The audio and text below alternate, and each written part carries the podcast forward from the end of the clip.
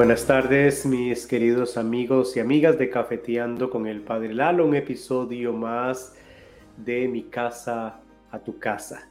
Aquí junto con una tacita de café, bueno, una tacita no porque esta es una buena taza de café en esta tarde aquí en Triangle, Virginia, eh, un poquito pues nublada y un poquito fría aquí en el área cerca de Washington, D.C. Un saludo fraterno a toda la gente linda que nos está mirando en este momento y que nos verá también en el futuro cuando ellos vean este episodio de acuerdo a su tiempo, porque como queda grabado, la gente puede verlo después, ya sea por la página de Facebook, por, la, el canal de YouTube o por la página website de www.cafeteandoconelpadrelalo.com. Buenas tardes y vamos a iniciar nuestra oración diciendo como siempre lo hacemos en el nombre del Padre, del Hijo y del Espíritu Santo. Amén. Gracias Señor te damos por este hermoso día que nos regalas, llenos de, de oportunidades, lleno de, de retos, lleno también de alegrías o también puede que de tristezas para muchos pero aún así siempre tu fiel caminando con nosotros. Envía tu Espíritu Santo para que abra nuestra mente, nuestro corazón, para poder comprender nuestra fe cristiana, para poder ser cada día mejores discípulos, seguidores de Jesucristo. Ahí en nuestros trabajos, en nuestros ambientes, donde vayamos, desde nuestras familias, hasta aquellos que encontremos en la calle y que aún ni siquiera a veces conocemos. Ayúdanos a ser buenos hijos e hijas tuyos. Todo esto, Dios de amor, Dios creador, por la intercesión de San Francisco de Asís y de San Oscar Romero, y por la mediación de Jesucristo nuestro Señor. Amén. En el nombre del Padre, del Hijo y del Espíritu Santo. Amén. Pues bueno, muchísimas gracias a los que están conectaditos. Aquí tengo una persona en YouTube que me dice, hola, Padre Lalo, saludos y un fuerte abrazo. Nos manda Eloisa Mesa. Y en Facebook, vamos a ponerlo acá porque si no, no lo veo.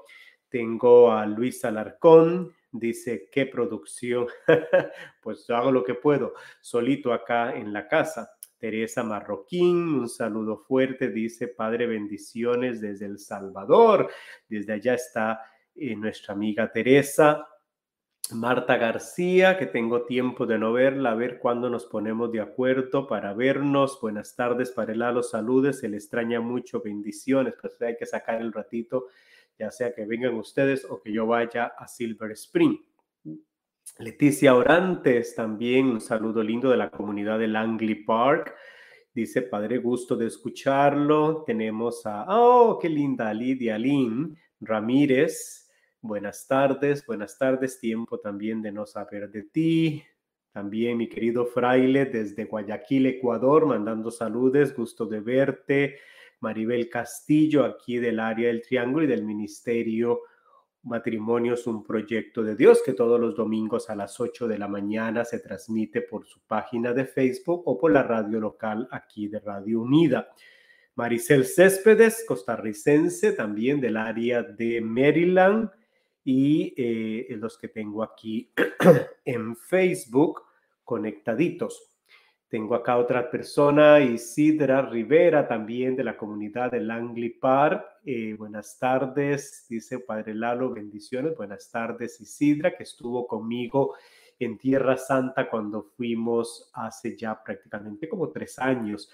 Recordarles que está pendiente una peregrinación que estamos haciendo para el próximo año a Tierra Santa en septiembre 2022. Las registraciones ya están abiertas puede encontrar toda la información en la sección de peregrinar de la página www.cafeteandoconelpadrelalo.com. Ahí encuentra la información de la peregrinación. Bueno, Cafecito, por supuesto. Yo estoy un poquito mal de la garganta, he estado ya tengo una semana y un día que me dio gripe y aún sigo un poquito con congestión. No se me quiere ir.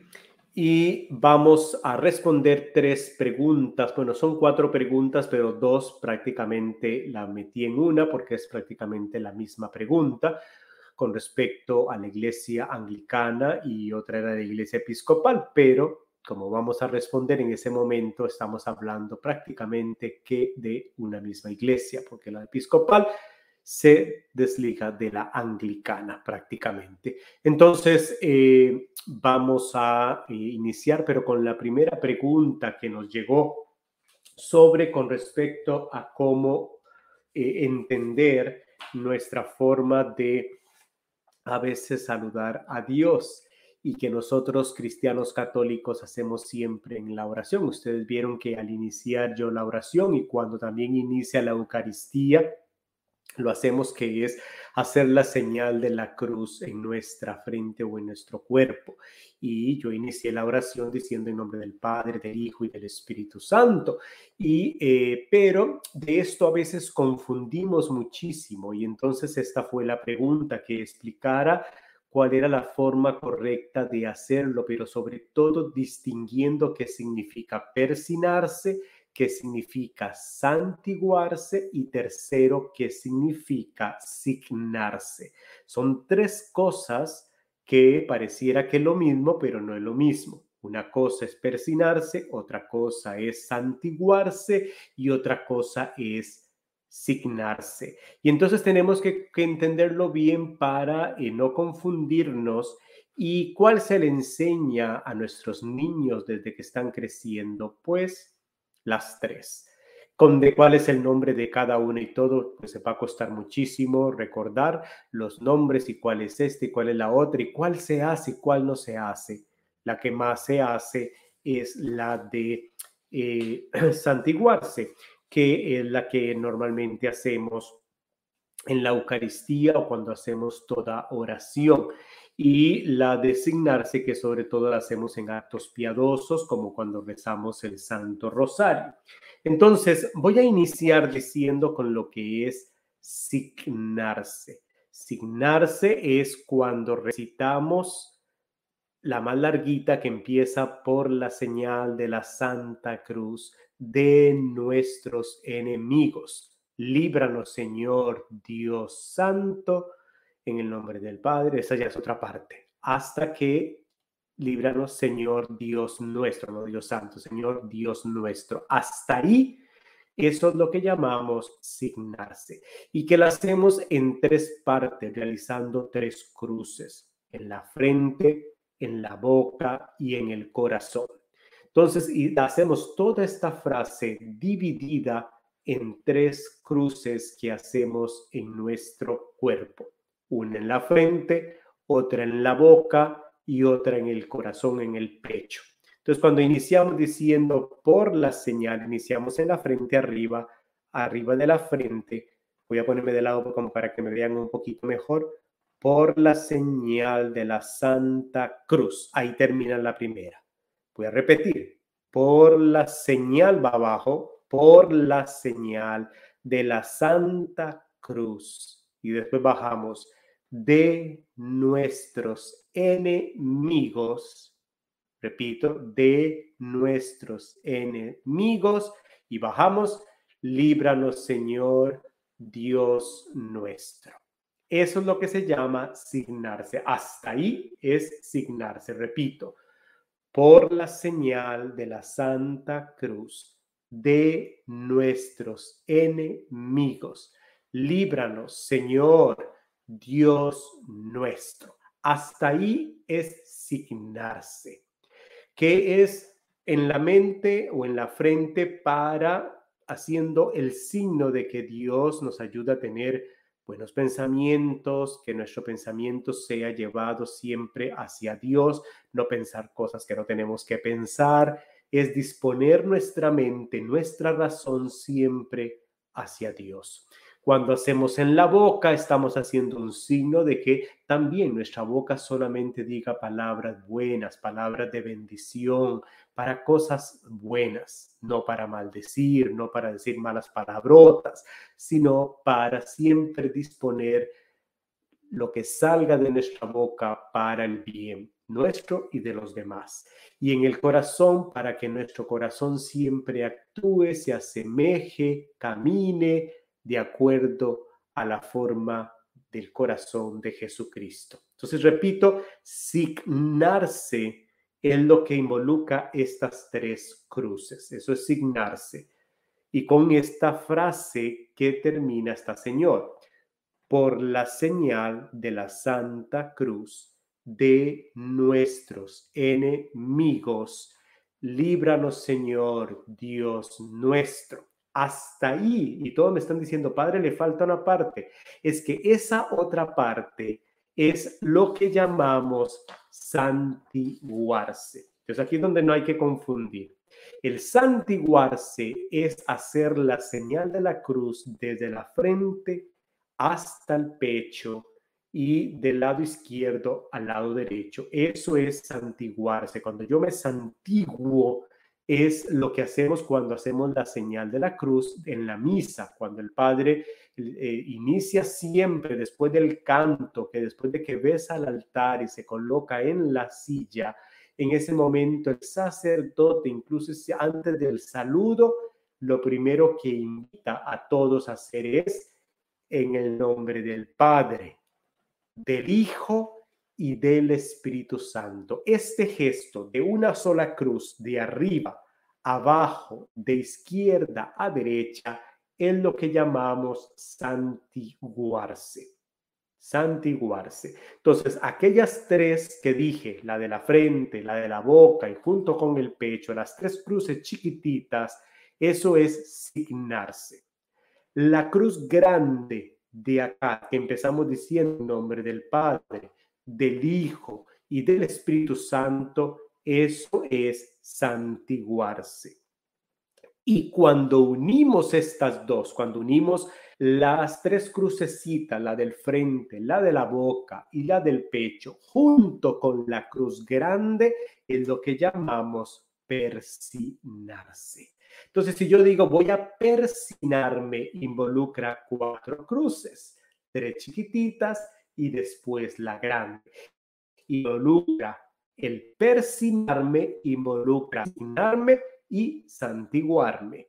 Entonces, cuando yo cuando estamos en misa o en la, normalmente en la mayoría de oraciones que hacemos, como la que yo hice al inicio del programa, hacemos lo que llamamos santiguarnos, ponernos en la presencia de Dios. Eso es santiguarse, que es solamente una única cruz de arriba abajo. Eso es santiguarnos, que normalmente es la que utilizamos en todos los inicios de oración para iniciar nuestro saludo a Dios, que es en nombre del Padre, del Hijo y del Espíritu Santo. Eso es santiguarse. Cuando decimos voy a persinarme, el persinarme involucra dos tipos de oración, la de signarse y la de santiguarse. La de signarse dijimos que es por la señal de la Santa Cruz de nuestros enemigos. Líbranos, Señor Dios nuestro, en el nombre del Padre, del Hijo y del Espíritu Santo. Toda esta completa que involucra cuatro cruces, con estas, todas estas dos frases, es lo que llamamos persinarse. Ahora, ¿cuándo se dice persinarse? ¿Cuándo se hace santiguarse? ¿Cuándo se hace signarse? Mis queridos amigos y amigos, no hay nada escrito, no hay nada oficial dentro de la iglesia que diga tienes que hacerlo de esta forma o de la otra forma. En la liturgia, Eucaristía, toda liturgia que hagamos de un sacramento, bautismo o sacramento de la Eucaristía una celebración de la palabra, siempre lo que vamos a hacer es santiguarnos. Ponga atención el domingo cuando vayan a misa. Lo que se hace es, y el Padre invita, es en el nombre del Padre, del Hijo y del Espíritu Santo. Eso es lo que se hace normalmente para toda acción de oración litúrgica, el santiguarnos, santiguarnos. El persinarse es más una devoción popular. Es algo más que hacemos los cristianos católicos cuando rezamos el rosario, cuando rezamos una novena, cuando rezamos una oración que es más larga, que involucra el signarme y el persinarme que es toda esta larga que dice, por la señal de la Santa Cruz de nuestros enemigos. Líbranos, Señor Dios nuestro, eso es signarse, y si le agrego el santiguarme en el nombre del Padre, del Hijo y del Espíritu Santo, se convierte en persinarse. Entonces, a nuestros niños, a nuestros hijos e hijas cuando van creciendo, les enseñamos las dos. Les enseñamos a persinarse y les enseñamos sobre todo a santiguarse. La litúrgica, la que se utiliza, en la, se utiliza en la liturgia y mayormente en todas nuestras oraciones, es el santiguarse, que es simplemente una cruz desde la frente hasta el pecho, de la izquierda a la derecha, basta el persinarme que involucra las tres cruces y después la cruz grande es algo ya más piadoso, en lo que llamamos persinarse. Entonces, ¿cuál debo hacer si un día hice una, un día hice la otra? Estaba iniciando una oración en un grupo, eh, cuando estoy iniciando por ejemplo, como en el programa, cuando estoy en la familia para iniciar la oración para bendecir los alimentos o lo que sea es el santiguarme en el nombre del Padre, del Hijo y del Espíritu Santo. Amén. Y punto. Si yo ya voy a rezar el Santo Rosario, una novena, la tradición, lo que hacemos normalmente es persinarnos, que como digo, es la más larga. Pero entonces, ahora, si yo estoy haciendo el rosario y nada más hice con la corta, no hay ningún problema. Yo creo que Dios no se reduce a si hago la corta o hago la larga, utilicé tres cruces o utilicé cuatro. Eso sería reducir la misericordia y el amor de Dios, que queremos a veces hacer a Dios a nuestro modo y a nuestra forma. A Dios lo que le interesa es que tengas un corazón abierto, a Dios le interesa que estés deseando entablar una relación con Él por medio de la oración, entonces doesn't matter, como dije en inglés, no importa si yo lo que hice fue santiguarme o persinarme o solo signarme. No importa si utilicé alguna de las tres formas. Lo importante sí es invocar su nombre y empezar orar con Él, hablar con Él, ser transparente con Él y entrar en esa linda amistad con Él. Eso es lo importante. Ese es el mensaje directo que tenemos que transmitir y no quedarnos en la estructura a veces que queremos ser como policías o queremos hacer como vigilantes, como sargentos de que tiene que ser una forma y tiene que ser la otra. Y como digo, dentro de la iglesia no hay nada escrito oficial de parte de la iglesia de que tiene que ser A, B o C. Lo importante es iniciar. Y muchas veces iniciamos la oración sin ni siquiera iniciar el signo de la cruz también. Y al final, pues recibimos la oración de la cruz. Cuando el sacerdote bendice, el sacerdote bendice con lo que es la santiguación, que es pa, arriba, abajo, izquierda, derecha. Entonces, mis queridos hermanos y hermanas, tratemos de poder conocer las dos, aprender a nuestros niños los dos, porque la larga de persinarse es muy linda. Estamos haciendo una oración que dice que estamos pidiéndole a Dios, dice que por la señal de la cruz nos libre de nuestros enemigos, como lo decimos en el Padre nuestro. Pero el santiguarnos es realmente el signo de la cruz grande, que es en el nombre del Padre y del Hijo, que todo eso que estamos diciendo de que nos libre del mal, que nos libre de los enemigos, de acuerdo a nuestro Señor, lo hagamos a nombre de la Trinidad, del Padre, del Hijo y del Espíritu Santo. Amén. Espero no se me hayan enredado mucho porque son tres conceptos, signarse, santiguarse, persinarse y que eh, recuerden se nos va a olvidar después mañana o más tarde. Lo importante es que conocemos las dos. La normal, repito, para terminar, la más normal que hacemos en todas nuestras oraciones y que hacemos en la liturgia, incluyendo la Eucaristía, la misa, es el santiguarnos en el nombre del Padre, del Hijo y del Espíritu Santo. Y es la que hacemos normalmente en todas nuestras oraciones o cuando vamos a iniciar una oración.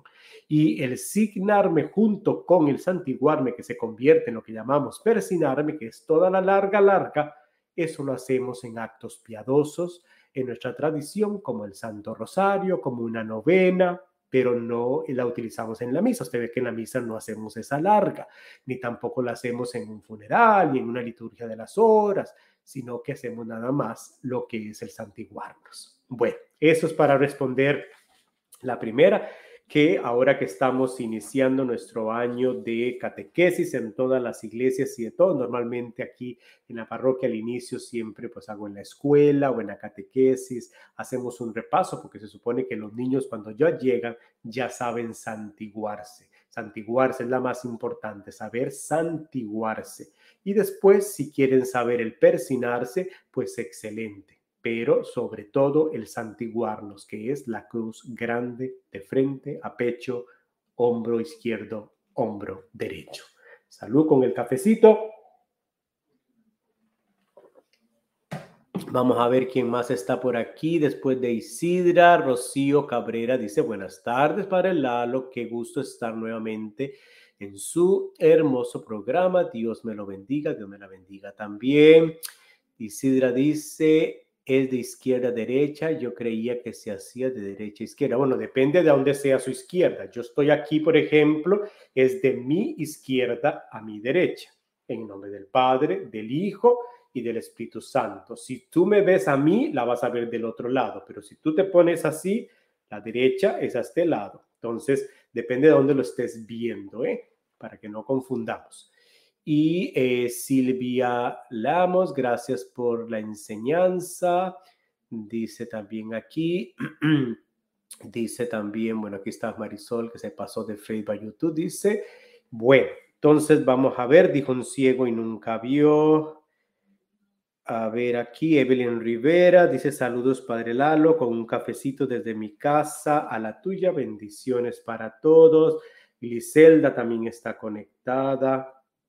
A veces no me sale todos los que van saliendo la gente. Bueno, pongamos estos papelitos aquí debajo de lo otro porque vamos a pasar de un área de devoción o liturgia a conversar un poquito sobre nuestros hermanos y hermanas de eh, las iglesias anglicanas episcopales. Las dos preguntas fueron estas. Primero dice, es válido el matrimonio por la iglesia, para la iglesia católica, si una persona se casó en una iglesia anglicana. Entonces, voy a traducirlo a, mi estilo. Lo que quiere preguntar es que si es válido para nosotros católicos una persona que se casó o el matrimonio hecho en una iglesia anglicana. Y después llegó otra pregunta muy similar que decía los sacramentos en la iglesia episcopal tienen la misma validez que los de la iglesia católica, entonces vamos a matar dos pájaros con la misma piedra. Primero hay que iniciar diciendo un poquito que eh, cuál es la iglesia anglicana y cuál es la iglesia episcopal para poder ubicarnos un poquitito. Dentro de la iglesia anglicana y episcopal sabemos que son iglesias cristianas, creen en nuestro mismo Dios, creen en Jesucristo, son iglesias que vienen después, que se derivan de, de la iglesia católica y que eh, inició la iglesia anglicana con, eh, o rebotó la bomba, por decirlo así, cuando el rey Enrique VIII, rey de Inglaterra, le pide al Papa que se pueda anular el matrimonio que él tenía con Catalina de Aragón, que era española y que él estaba casado, obviamente, por, por la iglesia católica cristiana de ese entonces, en el 1534, el Papa le dice, no, no encuentra motivos para que se anule ese matrimonio, porque el el rey Enrique VIII quería anularlo para él poderse entonces casar con la mujer que amaba, que era, a ver si encuentro el nombre por acá, porque yo Ana Bolena con Ana Bolena. Él quería casarse con Ana Bolena, que ya la tenía como amante y todo. Él no quería a Catalina y entonces buscaba cómo, entonces no podía anularlo si no era por un decreto, por, un, por una autorización del el Papa Clemente VII en ese momento. El Papa le dice que no. Entonces el rey Enrique VIII mete cabeza y hace lo que llamamos el acto de supremacía. El acta de supremacía lo que hace es que él mismo se autoproclama como la autoridad máxima de la iglesia cristiana en Inglaterra y es apoyado esto por eh, el, el obispo de Canterbury, que era el mayor obispo, el arzobispo de Canterbury, ah, Dios mío, de Canterbury, de eh, allá en London, y también por Thomas Granberg, que era el secretario de Estado. Entonces, el secretario de Estado y junto con el arzobispo de Canterbury apoyan al rey Enrique VIII y se ejecuta esta disposición donde ya no ven al Papa como la supremacía, como la autoridad máxima de la iglesia. Se rompe toda autoridad con Roma y rechaza todo planteamiento radical también después con el tiempo de Lutero, porque en esa época también venía Lutero desde Alemania con cierto todas las cuestiones de la reforma y también pues no toman otro partido tampoco con ellos. Es, llega a tener un punto como intermedio entre catolicismo y, y protestantismo luterano.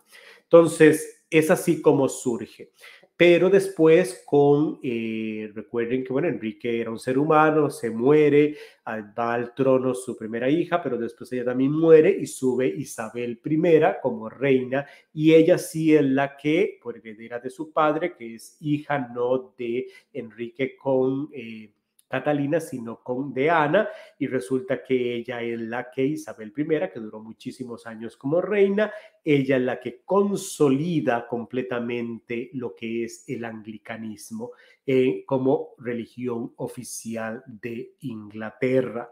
Y hasta el mismo parlamento lo rectifica después de que el monarca, o sea, el rey o la reina, va a ser el jefe supremo. Si lo vemos en la actualidad, la Iglesia de Inglaterra, la anglicana, el jefe supremo de la religión anglicana es la reina Isabel II. Y después, desde ella, sigue lo que es el arzobispo de Canterbury. Ok, entonces esa es la iglesia anglicana. ¿Qué diferencias hay entre la iglesia anglicana y la iglesia católica? Bueno, una es que en la iglesia anglicana no existe el celibato para los sacerdotes. Los sacerdotes dentro de la iglesia anglicana se pueden casar, pueden tener familia, pueden tener hijos. Hay, eh, hay como tres rangos dentro de la iglesia anglicana, que es una muy conservadora, otra no tan conservadora y otra más liberal. Entonces, la que es más conservadora, esa... Eh, se rige más un poquito similar al catolicismo, eh, ve los siete sacramentos de católicos aceptados, aunque ahorita vamos a hablar una palabrita porque para ellos no todos son sacramentos instituidos por Jesucristo, pero después a como se va haciendo las otras ramas un poquito más liberales, van aceptando también lo que es el sacerdocio femenino, donde mujeres pueden ser sacerdotes, y inclusive las más liberales donde aceptan el matrimonio homosexual, etc. Pero dentro de la forma de la iglesia anglicana en general, ellos consideran que la base doctrinal anglicana es la Sagrada Escritura, las 39 artículos que ellos han estipulado y un librito que llaman ellos el libro de oraciones común y que la revelación no solamente viene por la Biblia, sino también por mi eh, razón individual. La razón me puede también yo hacer para yo interpretar mi, mi propia eh, eh, interpretación de la Sagrada Escritura libremente. Dentro del área de los sacramentos, que es lo que nos involucra la pregunta, la Iglesia anglicana considera como sacramento instituido por Jesús, o sea, bíblicos instituido por Jesús, dicen ellos, son solamente el sacramento del bautismo y el sacramento de la Eucaristía. Pero aún en el sacramento de la Eucaristía, la diferencia con nosotros católicos es que para nosotros, nosotros vemos, llamamos lo que es el cuerpo y la sangre de Cristo, donde dice, vemos pan, vemos vino, pero no es el vino, no es el pan, es el cuerpo y la sangre, lo que Santo Tomás de Aquino llama la transustanciación, de que vemos pan, vemos vino, sabe vino, pero, pero es el cuerpo de Cristo, la sangre de Cristo. Para los anglicanos, no consideran este término de transustanciación, es sacramento, porque eh, obviamente ahí está eh, Cristo, recordamos la última cena de Jesucristo, Jesucristo que se da, que se entrega, pero no lo toman como lo, el concepto teológico de transustanciación. Ahí está la gran diferencia, por lo tanto, nosotros cristianos católicos no podemos comulgar eh, en una misa anglicana podemos participar, estar ahí, ir, pero no podemos ir a comulgar en una misa de la iglesia anglicana, ni ellos tampoco comulgar en una nuestra. En el sacramento del bautismo, sí, acuérdese que cualquier iglesia cristiana que bautice en las diciendo en el nombre del Padre, del Hijo y del Espíritu Santo es válida para nosotros. Por lo tanto, nosotros cristianos católicos consideramos que todo bautismo dentro de la iglesia anglicana lo es válido y ya no tiene que bautizarse otra vez si una persona anglicana se hace eh, católica. Entonces, ellos consideran como sacramentos instituidos de Jesús el bautismo y la Eucaristía. Los otros sacramentos que nosotros católicos decimos y creemos firmemente y es parte de nuestra doctrina cristiana, que tenemos siete sacramentos, siete sacramentos instituidos, creados, instituidos por Jesucristo. Bautismo, confirmación, Eucaristía, reconciliación, unción de los enfermos, orden sacerdotales y matrimonio. Son siete. Y los siete los consideramos como sacramentos, formas de gracias que recibimos de Dios, donde Dios sigue salvando, perdón, Jesús sigue salvando, Jesús sigue liberando, Jesús sigue sanando, Jesús sigue estando con nosotros por medio de los sacramentos.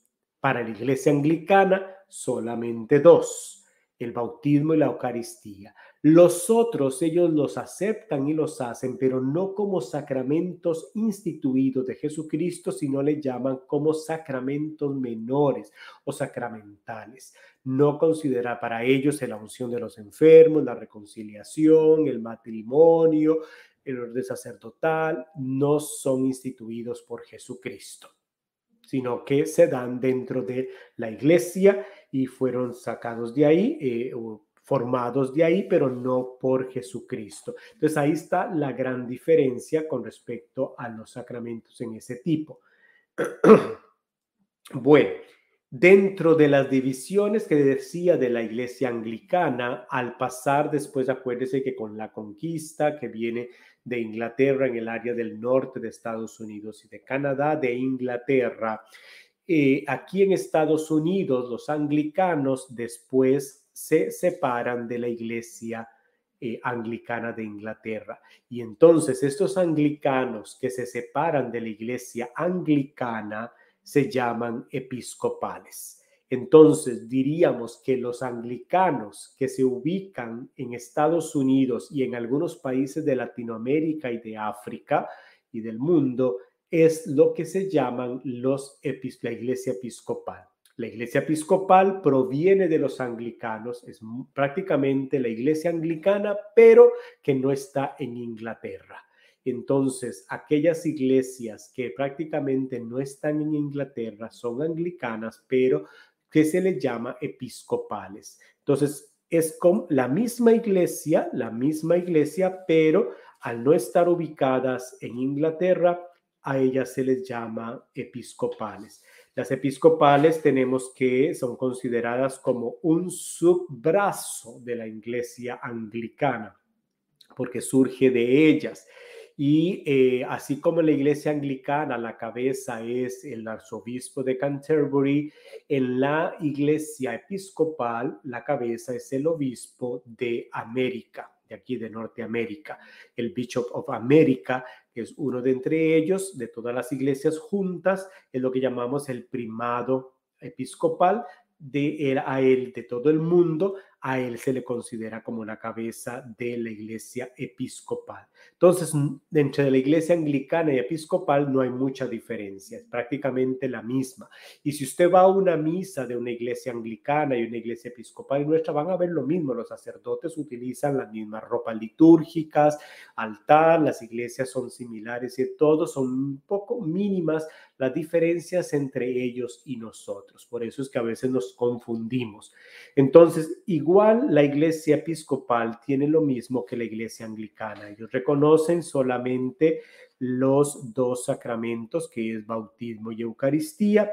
Para ellos no hay eh, los otros sacramentos, incluyendo el del matrimonio, no son sacramentos instituidos por Jesucristo. Y ahí es entonces donde está la diferencia. Entonces, preguntándome o respondiendo a la pregunta que nos hicieron con respecto a que si alguien que está casado en una iglesia anglicana, puede la iglesia católica val, valorar, eh, validarlo, la respuesta es para nosotros cristianos católicos, alguien que se casó en una iglesia anglicana, eso no es sacramento, no es completamente sacramento. Por lo tanto, si quiere ser sacramento, tiene que casarse por la iglesia católica. Y el significado de sacramento es muy distinto. No es simplemente firmar un papel. Acordémonos que dentro de la iglesia anglicana se acepta lo que es el divorcio que si una persona ya no, ya no existe amor entre la pareja, ya me cansé de lo que cuenta, entra todo en un proceso que se llama divorcio. Dentro de la iglesia católica no existe divorcio. ¿Por qué? Porque es hasta que la muerte nos separe, es visto que como son una sola carne, que lo que Dios ha unido no lo separe el hombre, no lo separe el ser humano. Y entonces es aquí donde lo que cuando entra en un proceso es de anulamiento, no de divorcio, sino de anulamiento, que significa buscar una causa por lo cual se diga que ese matrimonio nunca existió.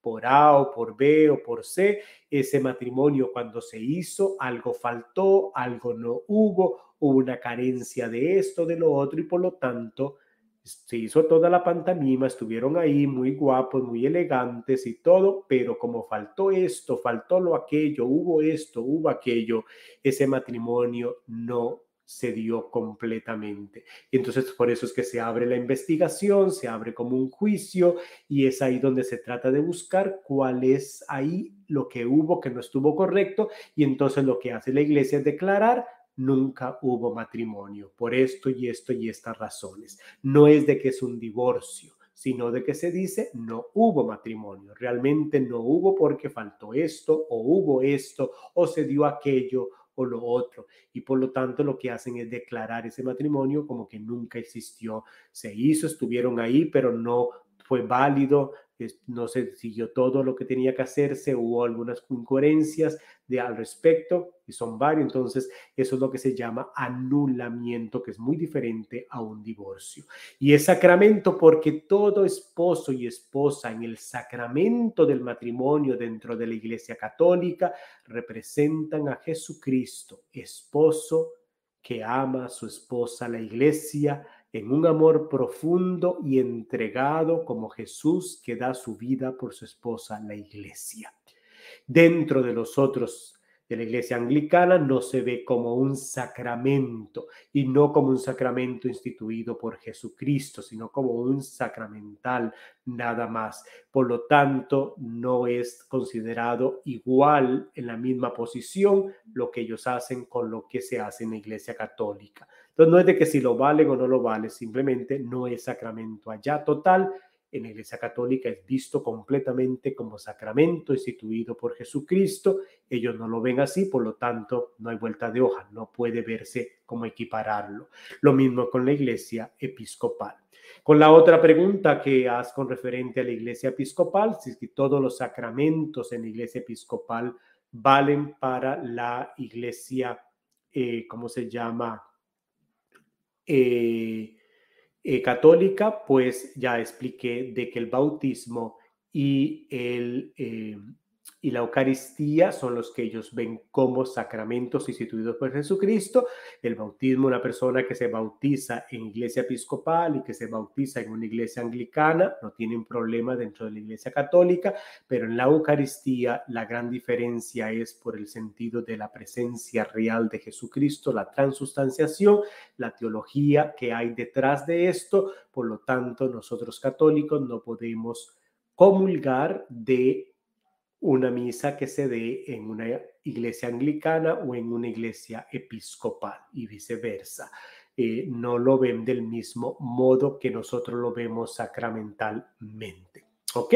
Entonces, y los demás sacramentos, unción de los enfermos, reconciliación y todo, para nosotros son sacramentos instituidos por Jesucristo, Jesús que sigue sanando, Jesús que sigue liberando, Jesús que sigue salvando por medio de sacramentos, para estas dos iglesias son solamente sacramentales, gracias que Dios sigue acompañándonos, encuentro con nosotros, pero que no se miran como sacramentos instituidos por Jesús. Entonces no es lo mismo de allá que de acá.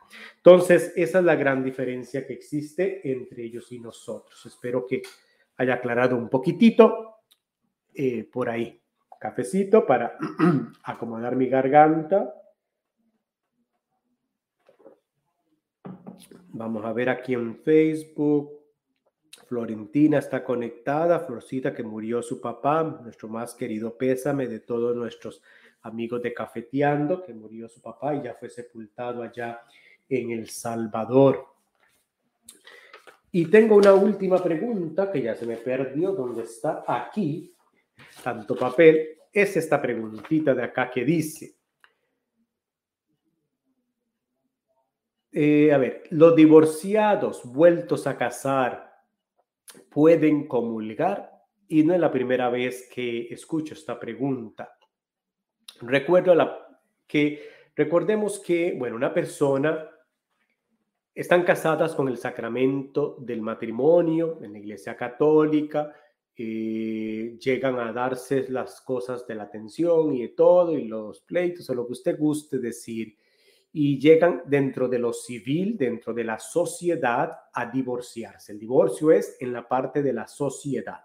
Fueron a un abogado fueron a la corte y se divorciaron. Bueno, para la iglesia y ante Dios, Juanita y Petronila siguen casados. Aunque el papel en la corte diga que ellos están divorciados, ya repartieron sus bienes, una se quedó con los hijos, la otra no se quedó con los hijos, entonces, según la corte, según el Estado, según ese país, están divorciados, pero ante Dios siguen casados. Hasta que no haya un anulamiento, siguen casados hasta que la muerte los separe. Entonces, ¿qué hace esa persona? ¿Puede comulgar o no puede comulgar? Mientras no estén en relación con otra persona, pueden comulgar.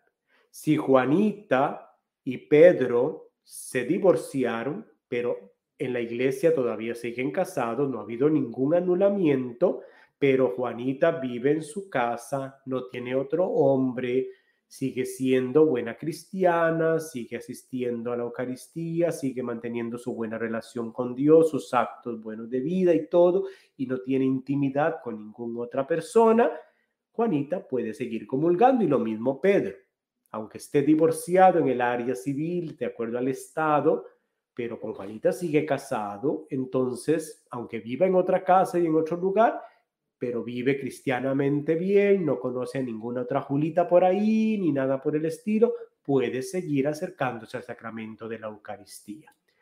Pero si resulta que Juanita conoció por ahí a, a Pedrito, otro Pedrito, Pedrito II, y se enamoró de Pedrito 2 y ya se unió con Pedrito 2, entonces está teniendo intimidad con él y todo, entonces ahí ya no puede acercarse a la Eucaristía más. Bueno, puede venir a la misa, Eucaristía, pero no puede comulgar el cuerpo y la sangre de Cristo más porque ya está en relación con otra persona y su matrimonio con Pedro I no ha sido anulado.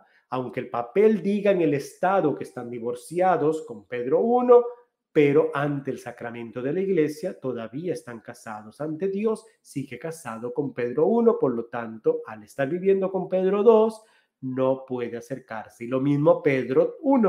Si Pedro I conoce a otra señora por allá y se junta con ella y se casa civilmente con papel y todo ante un juez, pero ante la iglesia su matrimonio con Juanita sigue estando ahí.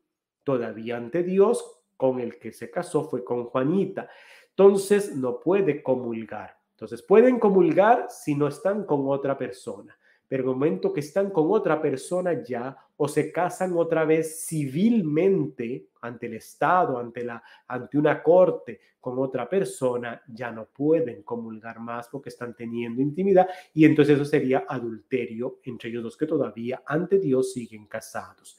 ¿Qué tienen que hacer una persona de este tipo cuando se han divorciado? También tienen que buscar la forma de buscar a ver si se puede anular ese matrimonio. Fueron divorciados en la parte civil, en la parte de la corte, pero que se acerquen a un sacerdote para que cuenten su historia y puedan ver si el sacerdote les recomienda de que tal vez exista algo para decir ese matrimonio si se puede anular, que quiere decir nunca hubo matrimonio, porque faltó esto y esto, esto, o hubo esto y esto y aquello, y entonces por ahí encuentran un camino para poder entonces empezar un proceso de anulamiento.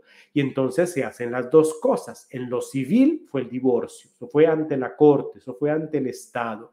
Ante la iglesia tiene que buscarse lo que se llama anulamiento, que significa decir nunca hubo matrimonio. Y después de que se haga todo ese proceso, le va a llegar una cartita que dice, su matrimonio con Pedro nunca existió, nunca hubo. Entonces queda libre para poderse ahora casar por medio de la iglesia delante de Dios con Pedrito II o Pedro con la otra María o qué sé yo. Entonces, eso es lo que, eh, para explicar este aspecto de ahí. A nosotros cristianos que nos corresponde ser pastorales. Si una persona que ha sido divorciada, pero se volvió a casar civilmente y sabemos de que no se ha habido anulamiento y todo, no nos corresponde juzgar, no nos corresponde apartar, nos corresponde incluirnos. Una persona no podrá comulgar, pero puede ser lectora puede perfectamente eh, ser ministro de, ayudar en, la hospitalidad, puede ayudar en recoger la limosna, puede ayudar en hacer tantas cosas, en el coro, en, proclamar la palabra, eh, en tantas cosas que también como cristianos, como hijos de Dios, pueden hacer. Lo único que no podría ser esa persona sería ministro extraordinario de la distribución de la comunión, porque para poder distribuirla tienes que recibir el cuerpo y la sangre de Cristo primero. Y por eso es que no podría. Pero todo otro ministerio, una persona que ha sido divorciada y aunque esté viviendo con otra persona, lo puede perfectamente ser. Entonces, cuando a veces sabemos alguna cuestión, mejor no tener la tentación de no juzgar, no de hacer acá, porque a veces hay cosas que los sacerdotes sabemos que el resto de la gente no sabe sobre algo de la vida privada de esa persona. Y si el sacerdote le ha autorizado a esa persona a ser un servidor dentro de la iglesia, el sacerdote sabe por qué qué razones, por eso sí puede o por eso no puede.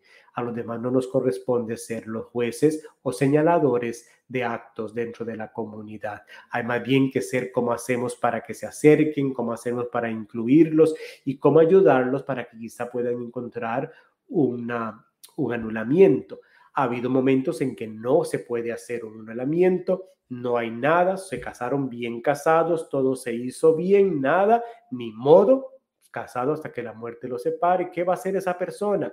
Seguir caminando, tener nosotros en sus brazos de padre y de madre con nuestros hermanos y hermanas que están divorciados y que se volvieron a casar civilmente, pero acogerlos dentro de la comunidad son nuestros hermanos y hermanas también y juntos vamos caminando y la misericordia de Dios es inmensa, es grande y por eso sabemos que nos toca ser como Jesucristo, tratarlos de que se sientan en una familia, que se sientan en casa, son también nuestros hermanos y nuestras hermanas. Bueno, estas son las preguntitas que teníamos para el día de hoy. Gracias por participar. Eh, tenemos acá, voy a revisar aquí un poquito. Bueno, son las mismas personas que conocí. Acá me parece que está Carmen Vergara, que también puso ahí un saludito y que nos manda a saludar a todos.